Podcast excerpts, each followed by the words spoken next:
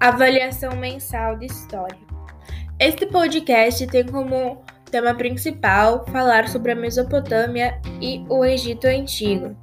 Essas duas civilizações são consideradas por alguns pesquisadores como as primeiras civilizações do mundo, mas pela maioria como as primeiras civilizações do Oriente Médio. Essas civilizações foram criadas nos arredores de rios e por esse motivo são chamadas sociedades ou civilizações hidráulicas. Iniciaremos falando das, da Mesopotâmia e em seguida iremos falar sobre o Egito Antigo. A palavra Mesopotâmia deriva do grego e significa terra entre rios. É uma região desértica localizada entre o rio Eufrates e o rio Tigre. Como foi uma região de grande passagem de povos, tendo entre eles os babilônios, acádios e sumérios, teve uma grande extensão dos domínios. Foram as margens do rio Tigre e Eufrates que surgiram essa civilização, considerada uma das primeiras do mundo ou do Oriente Médio, e existem registros de até 10 mil anos antes de Cristo. Os primeiros povos que passaram pela região da Mesopotâmia foram os Sumérios. Esses chegaram a cerca de 5.500 a.C. e viveram no sul da Mesopotâmia. Possuíam cidades-estado, cidades com governo próprio, e foram responsáveis pela invenção de canais de irrigação. Além dos canais de irrigação, eles utilizavam o rio, os rios para plantio, pesca e transporte.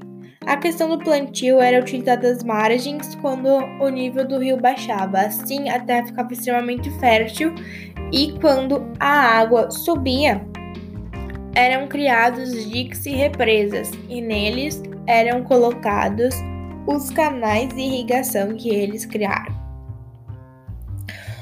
Os sumérios também foram responsáveis pela escrita cuneiforme, que era feita com o auxílio de objetos em formato de cunha e possuía mais de 2 mil sinais. Ela era usada principalmente no auxílio na contabilidade, perdão, na contabilidade na administração das cidades-estado.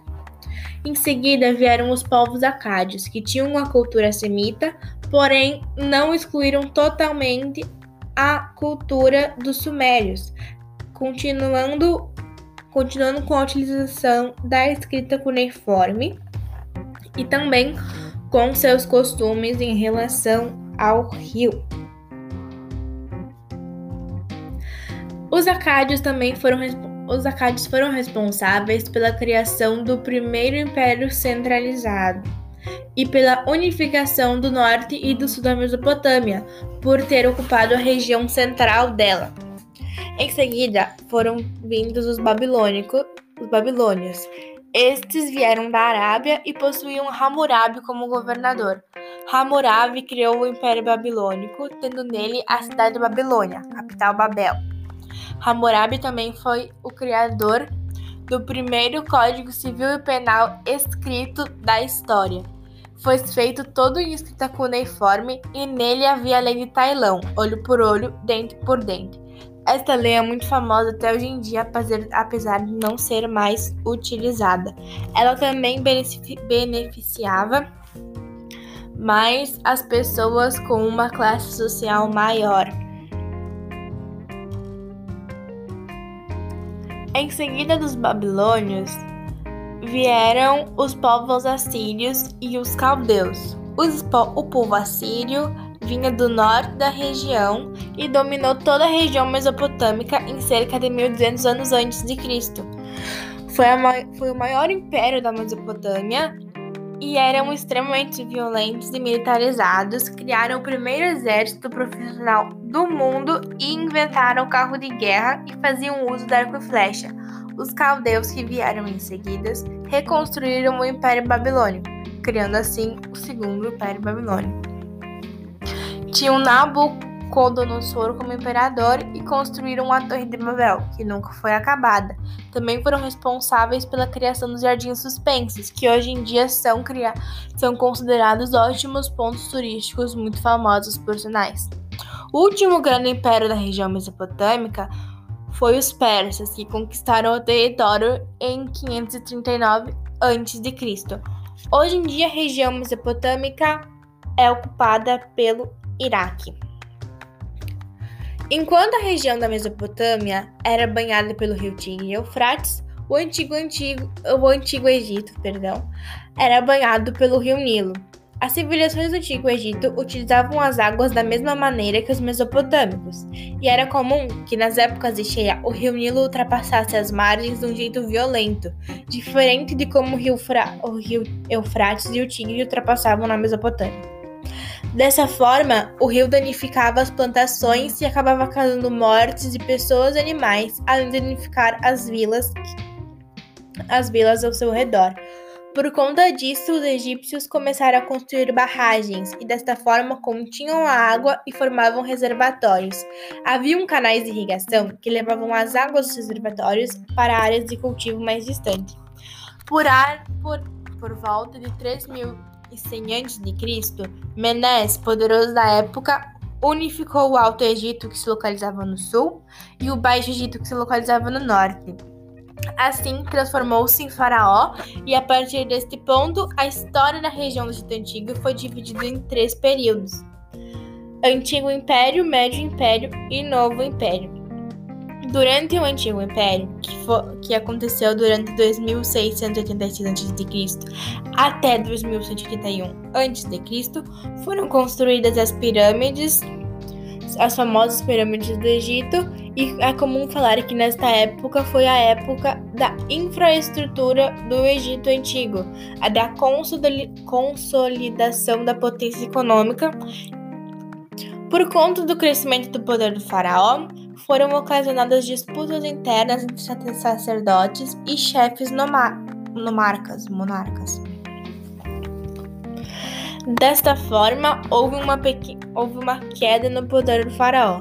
Em seguida veio o Médio Império, que ocorreu após o restabelecimento da monarquia. Houve um grande aumento dos contatos do comércio, mas também houveram conflitos com outros povos. Os hebreus chegaram na região do Egito durante este período e vieram comandados por Jacó. No fim do Médio Império, ocorreu uma invasão, que foi feita pelos, por um povo asiático chamado Ixos e esses dominaram o império por mais de um século. Já no Novo Império, o último período da história, que ocorreu entre 1570 a.C. a 1069 a.C., os Ixos foram expulsos do território e o poder voltou para as mãos dos faraós. Nesse período, houve uma expansão do Império Egípcio e o povo estava concentrado nas atividades militares. Entre 670 a.C. e 30 anos antes de Cristo, o povo egípcio foi conquistado por outros povos e também houve algumas guerras. Alguns dos, alguns dos povos responsáveis por essas invasões foram os persas, assírios, gregos e romanos. Complementar rapidinho aqui que na sociedade da Mesopotâmia, na região Mesopotâmia, mesopotâmica, haviam castas, haviam classes sociais, e essas eram Ailu, Mushukenu, Gurushu e Vardu. Ailu eram proprietários de terra moradores do palácio, eram a elite. Mushu e Kenu eram trabalhadores camponeses, a classe seriam considerados a classe média alta de hoje em dia. Gurushu Gurushi seriam classe média baixa e eram trabalhadores sem família, tra trabalhavam nas terras do templo. E o Ardu eram os escravos conquistados na guerra.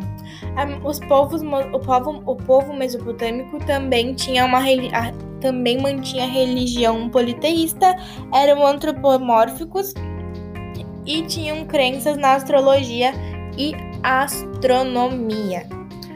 Já no Egito Antigo, assim como na Mesopotâmia, também haviam castas e classes sociais. Na ordem da mais alta para a mais baixa eram faraós, nobres sacerdotes, soldados, escribas, comerciantes, artesãos, camponeses e escravos.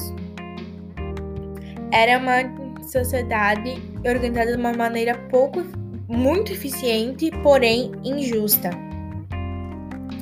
A sociedade egípcia também tinha como religião deuses e acreditavam muito na presença do deus Ra. Este falava que havia renascido na forma de todos os faraós que foram criados, que foram que foram dirigentes do povo depois de Menes. O Egito Antigo também possuía uma escrita, não era escrita cuneiforme, assim como os mesopotâmicos, era escrita hierática. Era uma simplificação da escrita hieróglifa que já existia antes. Ela se difundiu após os egípcios desenvolverem o papiro. Também houve a escrita demótica, que surgiu por volta do século 7 a.C. Ela era mais simples que as outras duas e aos poucos substituiu a escrita antiga. Só não era usada em textos religiosos.